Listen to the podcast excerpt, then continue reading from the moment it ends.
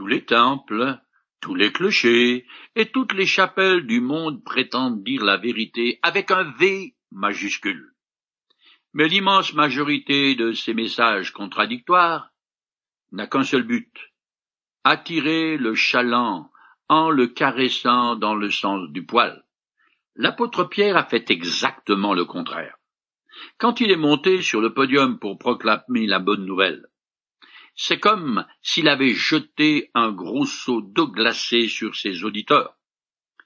Il a porté un gros doigt accusateur sur eux et a lancé un appel général à la repentance, à se détourner des idoles et à placer leur confiance en Jésus-Christ seul. Ce n'est pas une croyance, une pratique cultuelle, un temple ou une église qui peuvent vous garantir la vie éternelle. De tous les grands personnages qui ont marché sur cette terre, le Christ seul a le pouvoir de nous ouvrir les portes du paradis. Je continue à lire dans le chapitre 3 du livre des Actes. Maintenant donc, repentez-vous et tournez-vous vers Dieu pour qu'il efface vos péchés. Tout n'est pas perdu pour les indifférents et pour tous ceux qui de près ou de loin ont participé à l'assassinat de Jésus-Christ. Il est vrai que le temps de l'ignorance est révolu, mais Dieu donne aux Israélites une autre occasion de se repentir. Mais il exige de son peuple un revirement radical par rapport au Christ. La repentance est un changement d'optique, de cœur, de disposition morale qui entraîne une nouvelle initiative pensée C'est la ferme résolution de se détourner des mauvaises voies et de choisir Jésus qui a dit Je suis le chemin, la vérité et la vie. Celui qui fait fausse route et s'en aperçoit change de cap, et le résultat est une nouvelle course d'action. Ici, l'apôtre décrit les deux mouvements de la conversion, la repentance et la foi. Pour les Juifs, se tourner vers Dieu consiste à un changement radical envers la personne du Christ et croire qu'il est le Messie et le Sauveur. Le résultat de cette transformation intérieure de tout homme est que ses péchés sont effacés. Son compte, qui est débiteur, est annulé. Il n'existe plus. Je continue le texte. Alors le Seigneur vous accordera des temps de repos, et il vous enverra celui qui vous a destiné comme Messie, Jésus? En attendant, il doit demeurer au ciel jusqu'au jour où l'univers entier sera restauré, comme Dieu l'a annoncé depuis des siècles par la bouche de ses saints prophètes. Par l'esprit de prophétie qui est en lui, l'apôtre s'élève jusqu'aux plus hautes sphères de l'avenir magnifique déjà annoncé par les prophètes. Si la nation d'Israël se repent à l'égard du Christ, Dieu est prêt à établir son royaume sur terre maintenant.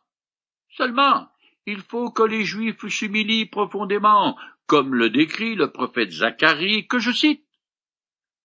Je répandrai alors sur la famille de David, et sur ceux qui habitent Jérusalem, un esprit de pitié et de supplication.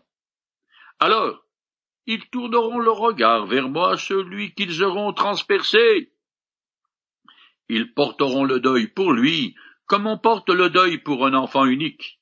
Ils pleureront sur lui, comme on pleure amèrement pour son fils premier-né. C'est à ce prix que le royaume d'Israël sera établi que Dieu viendra à nouveau, en la personne du Messie, habiter au milieu de son peuple. Je lis une autre prophétie. Je mettrai en vous mon propre esprit, et je ferai de vous des gens qui vivent selon mes lois et qui obéissent à mes commandements pour les appliquer. Vous demeurerez dans le pays que j'ai donné à vos ancêtres, et vous serez mon peuple, et moi je serai votre Dieu. Les Juifs qui ont refusé Jésus homme et l'ont assassiné, mais Dieu leur tend à nouveau la perche en leur donnant l'occasion d'accepter le Christ ressuscité et glorifié comme Messie. Cette nouvelle offre de salut et du règne de Jésus-Christ sur terre met en valeur la bonté de Dieu, ainsi que l'incrédulité d'Israël. La repentance de la nation juive aurait eu pour conséquence le pardon des péchés de tout Israélite et l'établissement par le Messie de son royaume de Milan. Je continue le chapitre 3 du livre des Actes. Ainsi Moïse a dit, Le Seigneur votre Dieu suscitera pour vous, au milieu de vos compatriotes, un prophète qui sera comme moi. Vous écouterez tout ce qu'il vous dira. Celui qui refusera d'obéir à ce prophète sera exclu de mon peuple par la mort. Jésus est présenté ici comme le Moïse du Nouveau Testament et l'accomplissement de la prophétie citée par Pierre. Moïse est le grand législateur de l'ancienne alliance, celle de la loi donnée sur le mont Sinaï. Jésus-Christ est le médiateur de la nouvelle alliance, celle de la grâce qu'il a introduit l'ère de l'Église. Tout comme Moïse, Jésus reviendra et apportera la délivrance pour certains, mais aussi le jugement pour la majorité. Nous sommes au début des années soixante du premier siècle. La situation est grave et urgente car le temps presse. La nation d'Israël est à la veille d'une très grande tragédie qui aura lieu en l'an 70, quand les armées romaines détruiront la ville de Jérusalem et toute sa région. Plus d'un million de Juifs seront massacrés et d'innombrables vendus comme esclaves dans toutes les provinces de l'Empire romain et même à l'étranger. Je continue. Tous les prophètes qui ont parlé depuis Samuel et ses successeurs ont annoncé aussi d'avance les temps que nous vivons aujourd'hui.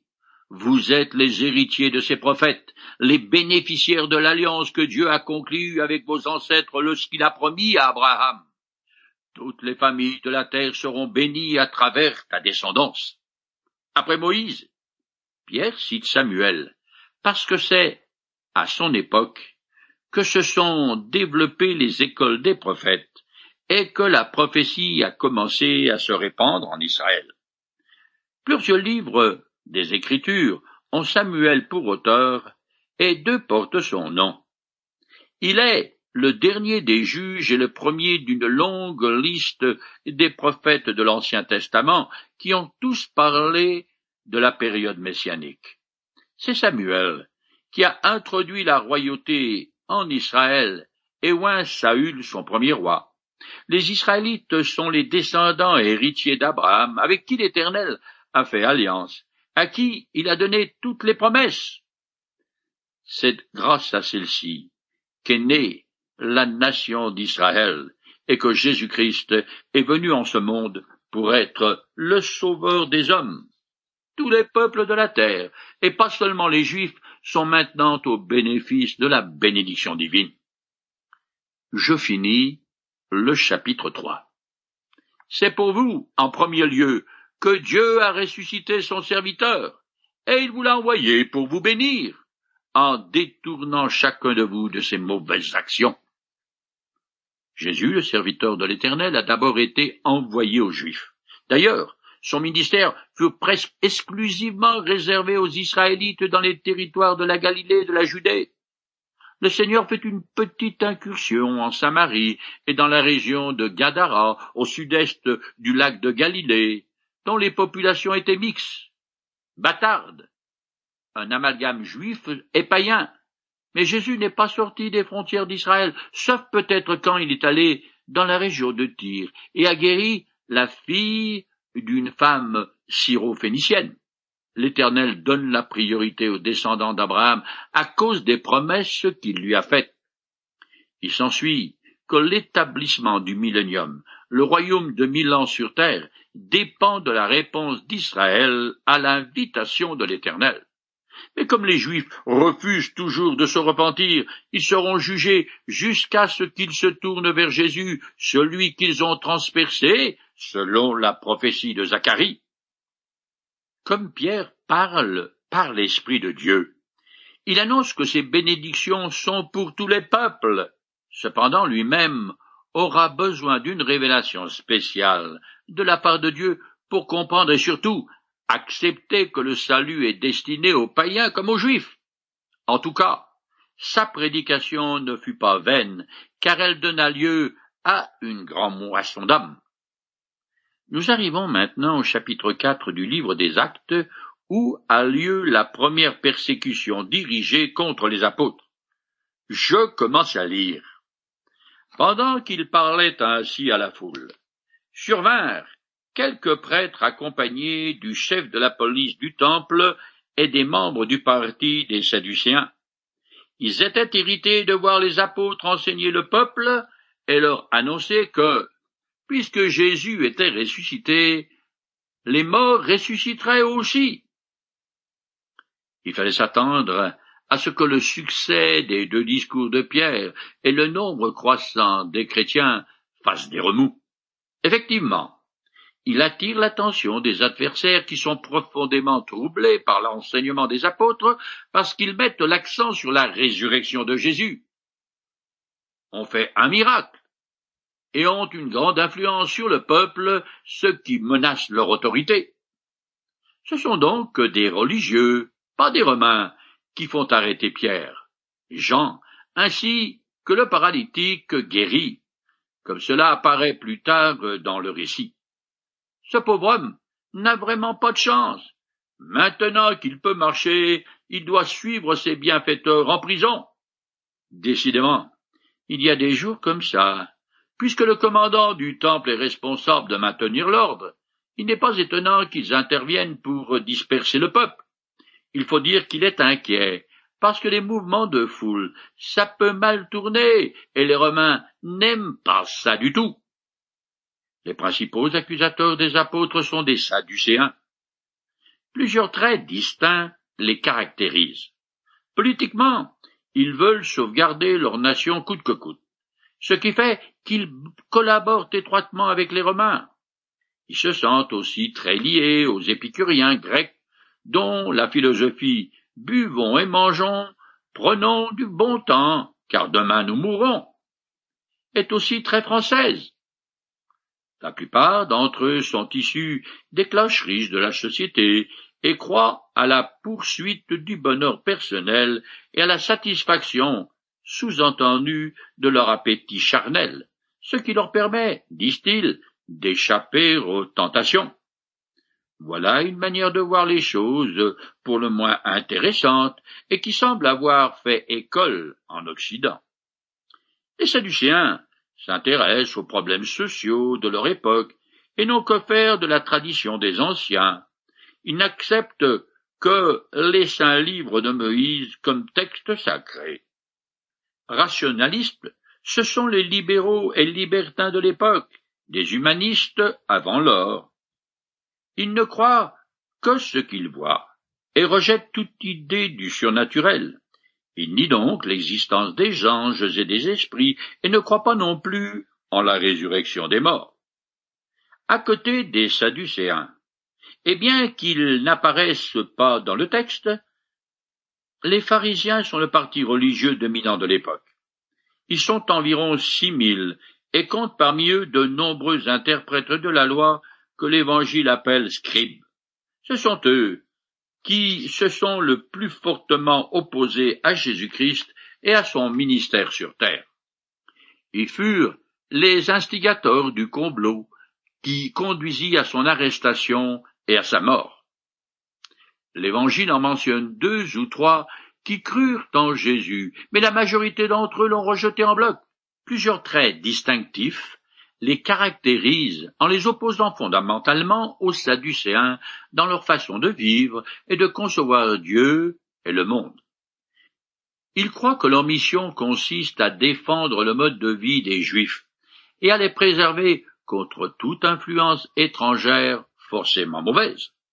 Les pharisiens sont d'une grande discipline morale et rituelle, ce qui les sépare radicalement du reste du peuple. Les adeptes de ce groupe religieux sont donc des légalistes purs et durs qui croient en la mise en pratique stricte des préceptes de l'Ancien Testament selon leur interprétation, et c'est bien là que le bas blesse. Ils avaient élaboré toute une tradition rigide qui consistait à observer 613 règles constituées de 248 commandements et 365 interdits. Le renseignement oral fut mis par écrit au deuxième siècle de notre ère, et c'est ce que les Juifs appellent encore aujourd'hui la Mishnah, qui continua à se développer toujours davantage jusqu'à former au quatrième siècle le Talmud. Les pharisiens pensent que deux tendances, l'une mauvaise et l'autre bonne, s'opposent en tout homme. Ils croient aussi en la résurrection des morts. Sur le plan politique, ils sont très nationalistes, voire intégristes. Ils veulent rétablir le royaume du roi David à tout prix. Dans ce sens, on peut les considérer comme un parti politico-religieux. Je continue le texte du chapitre 4. Ils les arrêtèrent donc et, comme il se faisait déjà tard, ils les jetèrent en prison jusqu'au lendemain. Cependant, parmi eux, ceux qui avaient entendu leurs paroles, beaucoup crurent, ce qui porta le nombre des croyants à près de cinq mille hommes. Pierre et Jean sont allés au temple vers les quinze heures et ont assisté à la prière.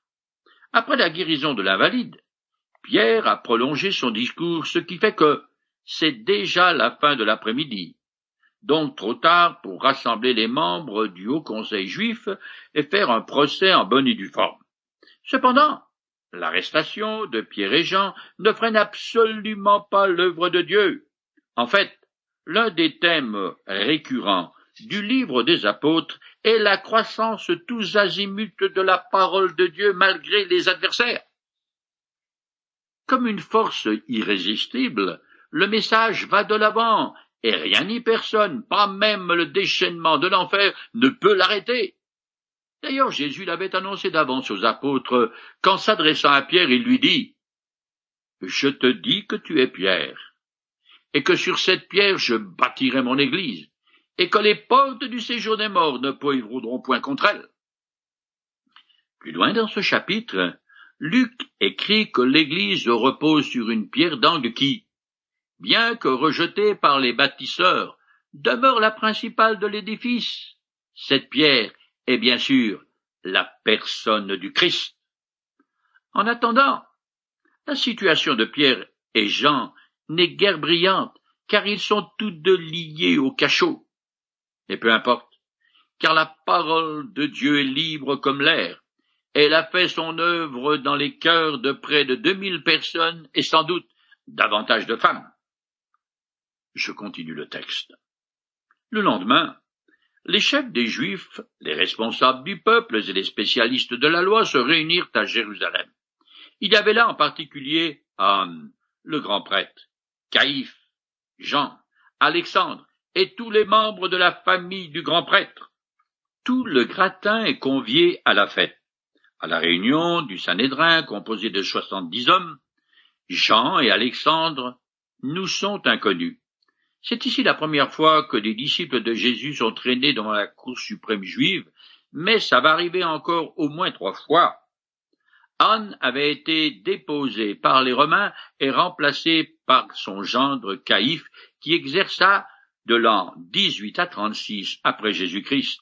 Mais le peuple continuait à considérer Anne comme le grand prêtre légitime.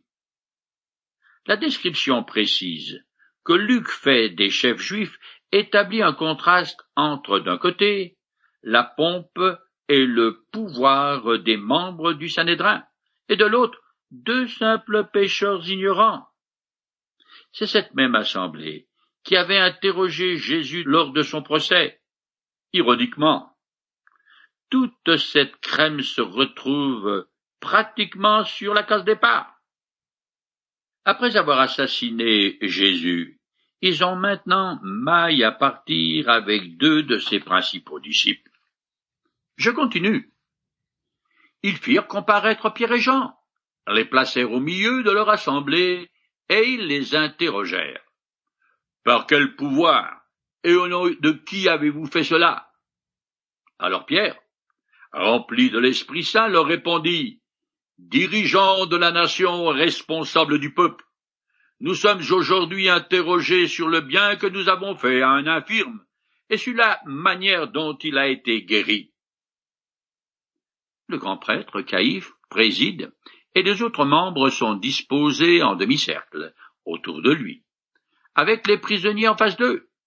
Quand les apôtres sont interrogés, Pierre, rempli de l'esprit, prend la parole et s'exprime avec la puissance d'une langue de feu, ce qui correspond exactement à ce que Jésus avait prédit.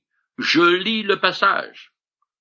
Quand on vous emmènera pour vous traduire devant les autorités, ne vous inquiétez pas à l'avance de ce que vous direz, mais dites simplement ce qui vous sera donné au moment même, car ce n'est pas vous qui parlerez, mais l'Esprit Saint.